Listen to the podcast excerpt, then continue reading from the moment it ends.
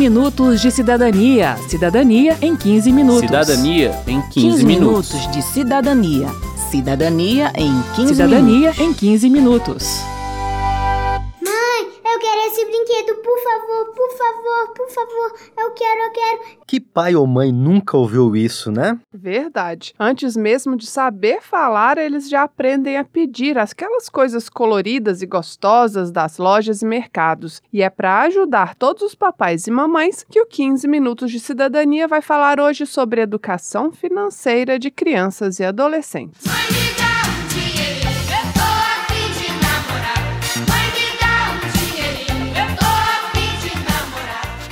As dicas que vamos passar aqui estão na cartilha Educação Financeira para Pais, produzida pela Câmara dos Deputados e disponível na página do 15 Minutos de Cidadania. É só entrar no site radio.câmara.leg.br e procurar o banner do programa. A psicóloga Adriana Rodrigues é especialista em finanças e faz parte da equipe que elaborou a cartilha. Ela diz que o primeiro passo para educar nossos filhos é olhar para a nossa própria relação com o consumo. Muitas vezes vem aquele desejo de dar a eles tudo o que a gente não teve na infância, mas isso pode não ter o efeito que a gente espera. E aí as crianças que estão e os adolescentes estão acostumados a ter tudo o que eles querem, do mesmo jeito que eles não aprendem a poupar, eles não aprendem também a ir atrás dos de de atender os próprios desejos. Então, como eles têm tudo muito fácil, eles acabam não, não desenvolvendo essas habilidades, essa habilidade de correr atrás, de conquistar. Eles nem sabem, nem experimentam o grau de satisfação que é a conquista.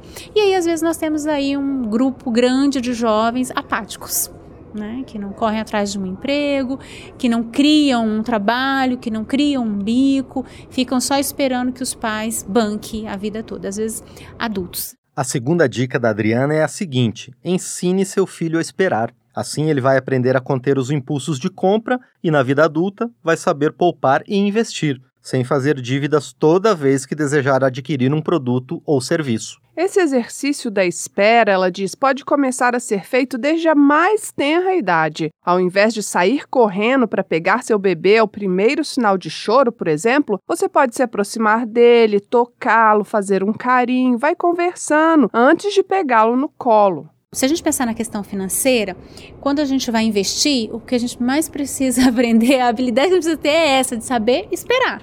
Porque nós vamos colocar o nosso dinheiro aqui e às vezes a gente só vai sentir que ele vai crescer, vai, como eu falo para os crianças, né, vai virar aquele bolo grande, bonito e tal, daqui a alguns anos.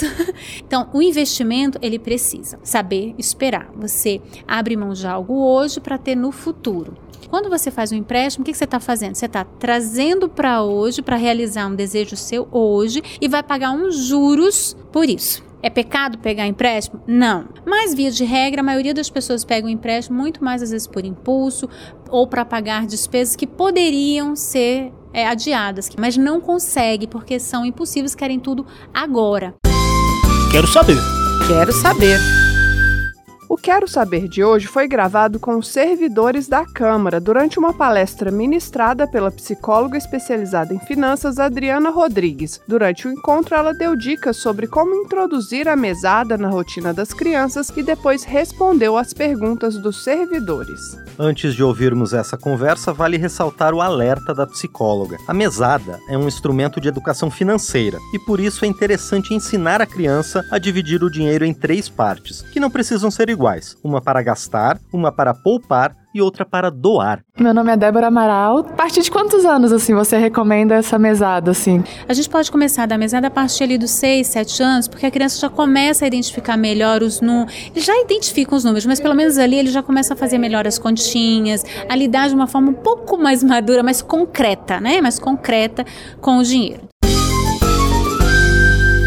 Sou expedito. Como é que a gente pode tentar quantificar quanto a gente tem que dar de, de mesada? Esse valor ele vai muito de acordo com a realidade financeira da família, com os valores da família e com aquilo que está inserido dentro da mesada.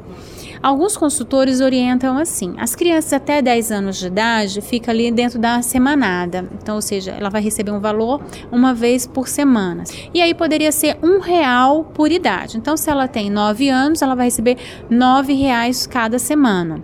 Depois, com os 11 anos e tal, a gente aumenta esse, essa proporção. Então, pode ser 2 reais por cada ano de idade. Então, se ela tem 12 anos, ela vai receber 24 reais toda semana. Mas como a gente vai migrar para mesada, vai ser 24 vezes 4 e estabelece o valor da mesada. Tá? Acho que a gente não pode nem dar uma mesada muito alta e nem muito baixa. Muito alta porque vai retirar dele todo o planejamento para ele poupar. Ele vai conseguir comprar tudo que ele quer muito rápido e a gente precisa trabalhar com ele essa necessidade de poupança também. Fiquei sabendo do cartão de débito, né, que a gente pode pegar no banco e dar para a criança. Mas você acha que ele é educativo? Para os menores é importante que ainda tenha esse contato com a cédula, com a coisa mais concreta. Os maiores a gente já pode ir passando para o cartão, mas a gente precisa ter esses cuidados. Então, planejamento, olhar como eles estão realmente, se eles estão seguindo esse planejamento, é, ajudá-los, ainda que esteja ali no banco, como ele vai separar o dinheiro de poupar, como ele vai separar o dinheiro de doar, entende? Pode fazer o saque para fazer a doação ou já passa o dinheiro de poupar para o investimento, tá bom? Então pode, mas não, não retira dos pais ainda a, ou ajuda, né, a condução nessa organização. Meu nome é Clodoaldo da Silva. É a minha filha, né? Aos 13 anos, eu dei um cartão de débito e crédito para ela. Só que ela usou esse dinheiro em uma semana, pagando lanches para as amigas, reunindo, pagando doce, tudo que ela podia com esse cartão. Como fazer? Primeiro, a gente precisa orientar os nossos filhos quando a gente vai dar o dinheiro para eles. Então, a gente precisa fazer uma prévia de planejamento com eles, ou melhor, um planejamento com eles. Como é que ele pensa que vai gastar aquele dinheiro para cobrir que tipo de despesa? Isso precisa estar muito claro, tanto para o filho, para a criança, quanto para nós.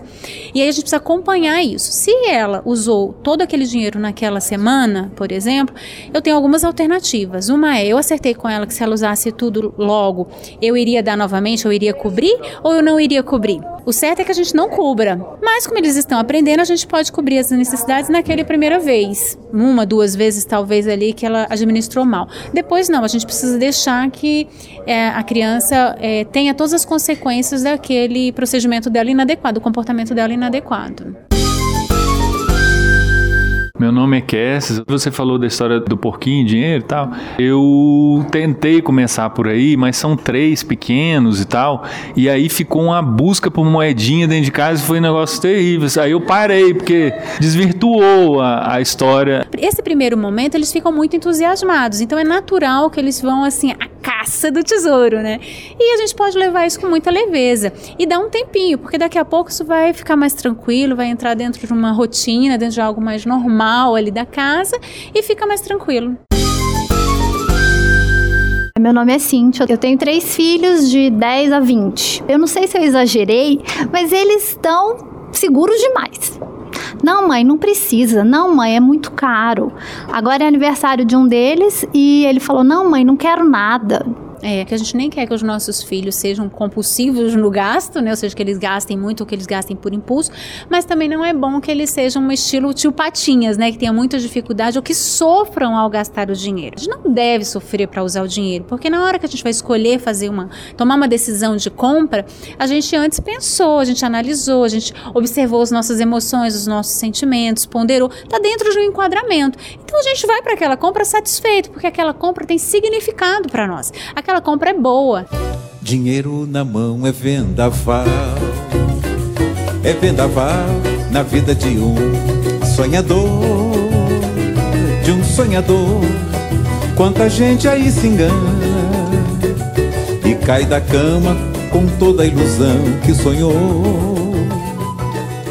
Até aqui a gente falou sobre o que os pais podem fazer para educar os seus filhos de modo que tenham uma relação saudável com o dinheiro e o consumo. Mas os pais não são os únicos responsáveis por essa difícil tarefa. É o que defende a Ekaterine Cara Georgiades, que é coordenadora do programa Criança e Consumo do Instituto Alana. Para ela, a sociedade como um todo deveria trabalhar para isso, incluindo governos e empresas. E é por isso que o Instituto defende a punição de empresas que direcionam publicidade diretamente diretamente às crianças. Afinal, segundo a Ecaterine, a prática é considerada abusiva pela legislação brasileira atual. É, o STJ já julgou dois casos é, de forma favorável à ilegalidade da publicidade infantil.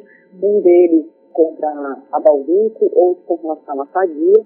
É, e nos dois casos, de fato, foi reconhecida a abusividade dessa publicidade com base na legislação brasileira, que envolve a Constituição Federal, o Estatuto da Criança e Adolescente e o artigo 37 do Código de Defesa do Consumidor, além do artigo 39 também do Código de Defesa do Consumidor. Há também uma resolução de 2014 do CONANDA, o Conselho Nacional dos Direitos das Crianças e dos Adolescentes, reforçando o entendimento de que a infância deve ser protegida também das propagandas. Pelo documento, é considerada abusiva a publicidade direcionada a crianças e adolescentes que explore sua imaturidade e ingenuidade com a intenção de convencê-los a consumir qualquer produto ou serviço. E é bom esclarecer que não se trata apenas da propaganda veiculada na televisão ou no rádio, como explica a Ecaterine do Instituto Alana. Então, às vezes, as famílias estão em um parque, tem uma ação comercial de alguma empresa, que tem um personagem, ou tem alguma celebridade, ou tem um cenário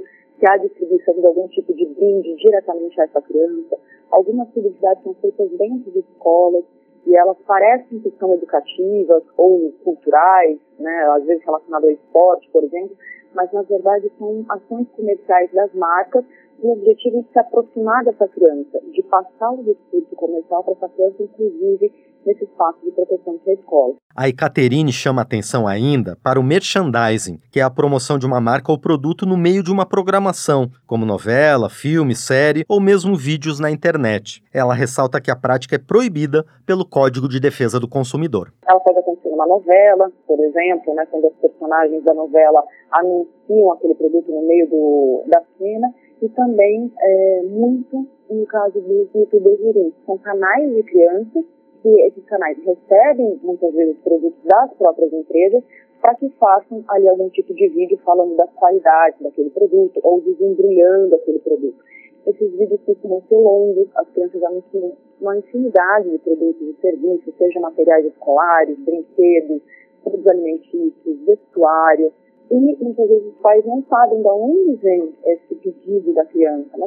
Compre batom, compre batom, seu filho merece batom. Apesar de toda a legislação indicar para a proibição da publicidade infantil, ela ainda acontece com frequência. Por isso, o deputado Luiz Carlos Rauli, do PSDB paranaense, defende a aprovação de uma lei específica sobre isso, com proibição expressa de qualquer propaganda direcionada a crianças e adolescentes. O deputado é autor de um projeto de lei que tramita na Câmara há 16 anos, mas que ainda aguarda votação pelo plenário. Para ele, os limites à publicidade infantil são necessários, porque as crianças são vulneráveis ao discurso consumista.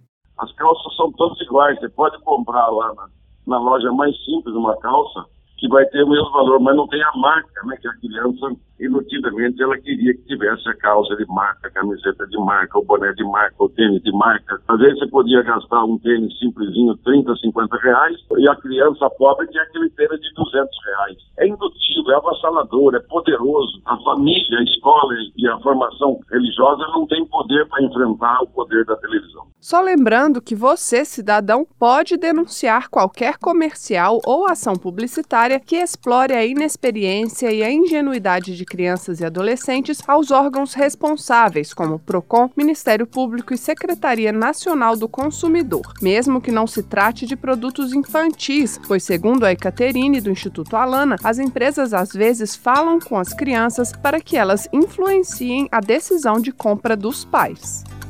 Não me amarra dinheiro não, mas formosura, dinheiro não. A pele escura, dinheiro não. Bem, termina aqui mais um 15 minutos de cidadania, que teve produção de Cristiane Baker, trabalhos técnicos de Indalécio Vanderlei, edição e apresentação de Márcio Aquilissardi e Verônica Lima. Se você tem alguma dúvida, mande pra gente pelo 0800 619 619 ou pelo e-mail rádio@câmara.leg.br. E aproveite para curtir a página da Rádio Câmara no Facebook.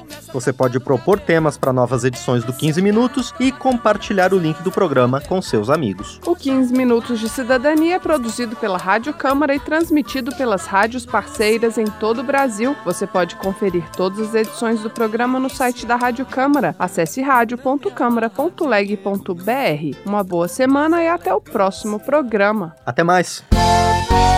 15 minutos de cidadania. Cidadania em 15 minutos. Cidadania em 15, 15 minutos. minutos de cidadania. Cidadania em 15 Cidadania minutos. em 15 minutos.